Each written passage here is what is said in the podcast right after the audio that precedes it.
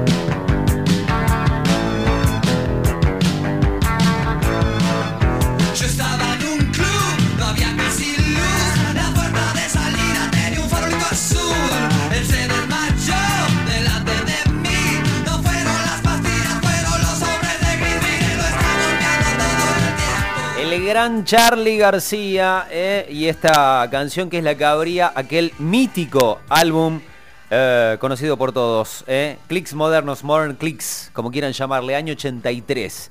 Fue, semana, fue noticia de la semana Charlie justamente porque eh, la mítica esquina en la ciudad de Nueva York de Walker Street y Cortland Alley, donde Charlie se había sacado la mm, foto que retrata la tapa del álbum, eh, bueno, eh, eh, esa intersección justamente va a tener este, el nombre de, nuestro prócer musical, ¿sí? Con, o, en realidad por una campaña impulsada por un actor argentino llamado Mariano Cabrera. Eh, esto va a suceder el próximo 6 de noviembre, este momento en el que se van a cumplir 40 años eh, justamente de la salida de aquel disco. Un disco lleno de historia, un disco, eh, se- según aquella, aquel ranking que había organizado Rolling Stone Argentina hace algunos, algunos años, el segundo mejor de la historia, nada, nada más y nada menos que detrás de el, Gran Artaud y por encima de el, el- álbum debut de, de Manal. Pero bueno, no vamos a sacar tanto este, en este caso en, en- en aquellos datos, sino que quería hacer un recorrido em, por bandas argentinas que hayan viajado a Nueva York o que tengan alguna historia puntual con Nueva York, pero siempre utilizando ¿no?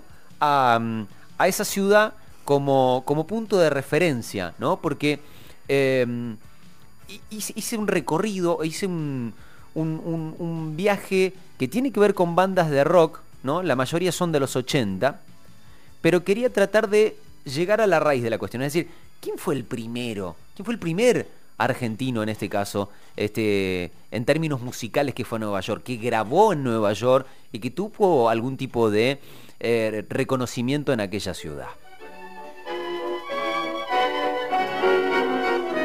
Y nos vamos por acá, mira.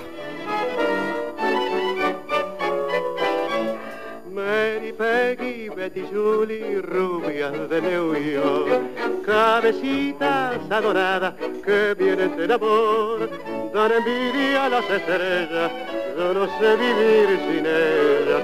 Mary, Peggy, Betty, Julie, de labios flor. Es como el cristal, la risa loca de Julie. Hasta le dedico una canción, ¿no? Rubias de New York, Carlitos Gardel, diciembre del 33. Venía de Francia de hacer algunas presentaciones, eh, acompañado por su director musical Alberto Castellano y su guitarrista Horacio Petorossi. eh, en el muelle 57 lo esperaba este, mm, eh, el uruguayo Hugo Mariani. Hugo Mariani era director de la orquesta de la NBC y su además colaborador. Carlos Gardel no solamente fue con fines que tenían que ver con el cine, ámbito en el cual obviamente se destacó, sino que fue decididamente también a grabar canciones. ¿eh? De hecho, eh, hay una mm, eh, canción muy argentina, de hecho es, un pedazo en- inmenso de, de- nuestra cultura, de nuestro arte y fundamentalmente de nuestra música, que la primera vez que esa canción fue tocada en vivo fue en la radio de la NBC en los Estados Unidos. NBC, RCA Víctor, mismos dueños, eran los que lo habían contratado y los que lo habían llevado. Y en la radio, desde donde se levantó aquella transmisión, también para poder ser escuchada en Argentina en aquel año, Carlitos Gardel hacía desde Nueva York esta canción, mirá.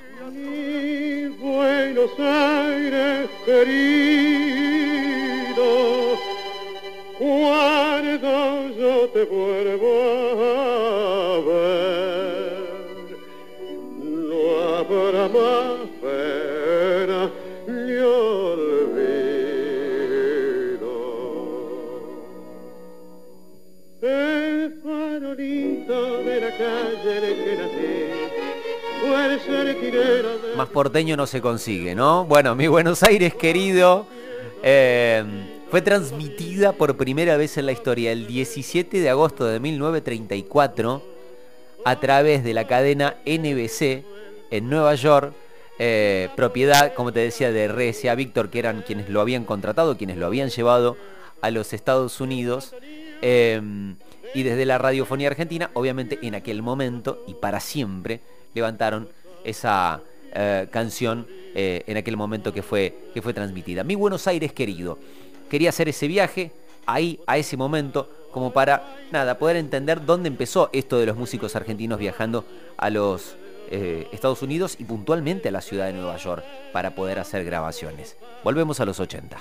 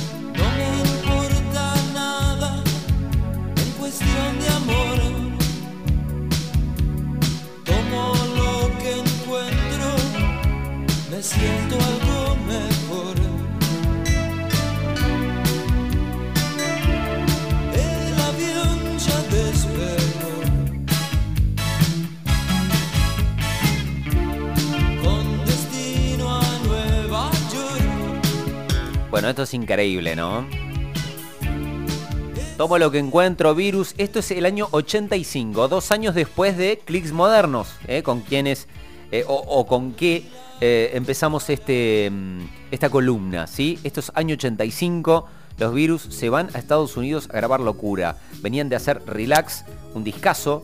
Estaban, en- estaban a punto caramelo, estaban en el momento de ebullición. Era momento de explotar esa banda que ya tenía unas hermosas canciones que venía presentando, pero fundamentalmente ya había encontrado un, sentido estético, ¿no? Porque si vos pensás que hay canciones de virus como eh, Hay que salir del agujero interior, seguramente no la vas a poder asociar a este sonido de virus. Bueno, virus ya tenía la esencia sonora, la esencia estética, ya se habían encontrado a ellos mismos. Hicieron un disco increíble, pronta entrega, tomo lo que encuentro, pecado para dos.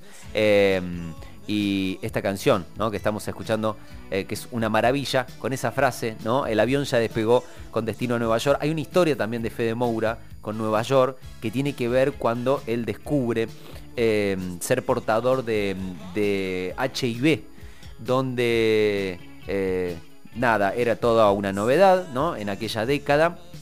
Y, y- habían muchas personas ¿no? que lamentablemente este, padecieron el, contagio de esto.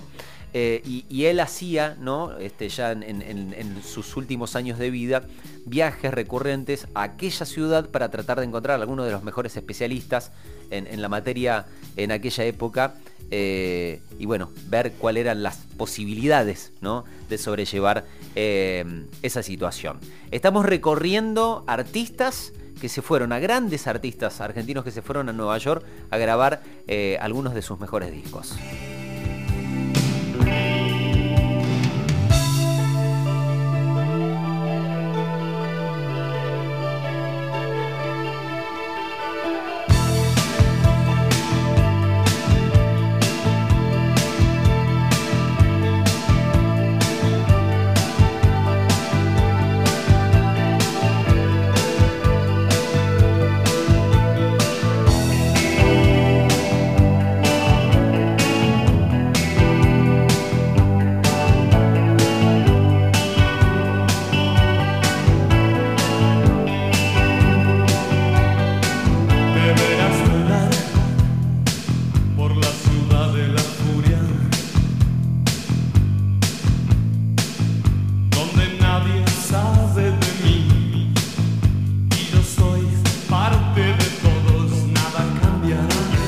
Esta es la ciudad de la furia. Es Buenos Aires, pero tranquilamente podría haber sido Nueva York y el viaje que hicieron para grabar esto, ¿no? Picnic en el cuarto B, en la ciudad de la furia, Lo que sangra, Languis, Doble Vida, Corazón delator, algunas de las canciones que formaron parte de este disco. Eh, hay algo muy imperceptible, puede sonar hasta friki el comentario que les voy a hacer, pero eh, no sé si perciben o si se han dado cuenta del sonido de cuando empieza esta canción. Bueno, un buen ejercicio para que puedas hacerlo cuando tengas un tiempo es agarrar el disco inmediatamente anterior de Soda Stereo, Ruido Blanco, de solamente un año antes, no grabado en un, estu- en un estudio de las características en, del que, o en el que grabaron este, y automáticamente pone una canción de doble vida y vas a notar la diferencia del sonido, este, claramente. No eh, en cuanto al salto o en cuanto a que la banda había mejorado, ni mucho menos. El sonido, estrictamente lo sonoro. Eh, y es una cosa increíble.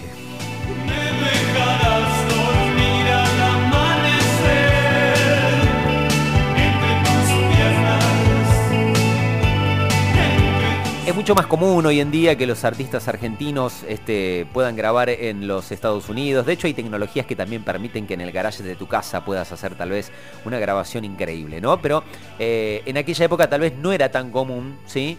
Pasaban los 80, llegaban los 90 ¿eh? y ahí también eh, se hizo sustancia uno de los discos más extraordinarios del rock argentino, no solamente por la crítica, no solamente por las buenas canciones, sino que también estuvo plasmado en números. Fue el segundo disco más vendido de la historia del rock argentino. ¿eh? El amor después del amor, el 1, el 2 fue esta maravilla llamada Alta Suciedad del señor Andrés Calamaro, ¿eh?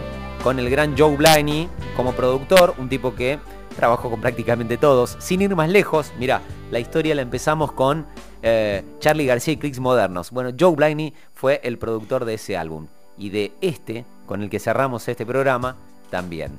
Amigas, amigos, nos vamos, espero que hayan disfrutado de este Córdoba Primero Radio, 22 de abril.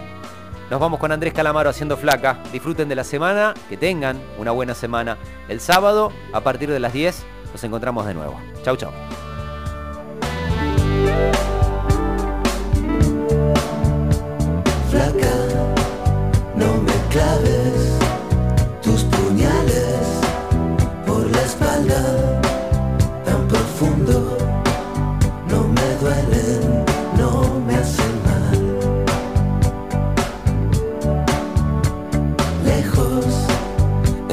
Centro de la tierra, las raíces del amor donde estaban quedarán. Entre no me olvides, me dejé nuestros abriles olvidados en el fondo del placar del cuarto de invitados. Eran tiempos dorados, un pasado Casi me equivoco y te digo poco a poco, no me mientas, no me digas la verdad, no te quedes callada, no levantes la voz, ni me pidas perdón. Aunque casi te confieso que también he sido un perro compañero,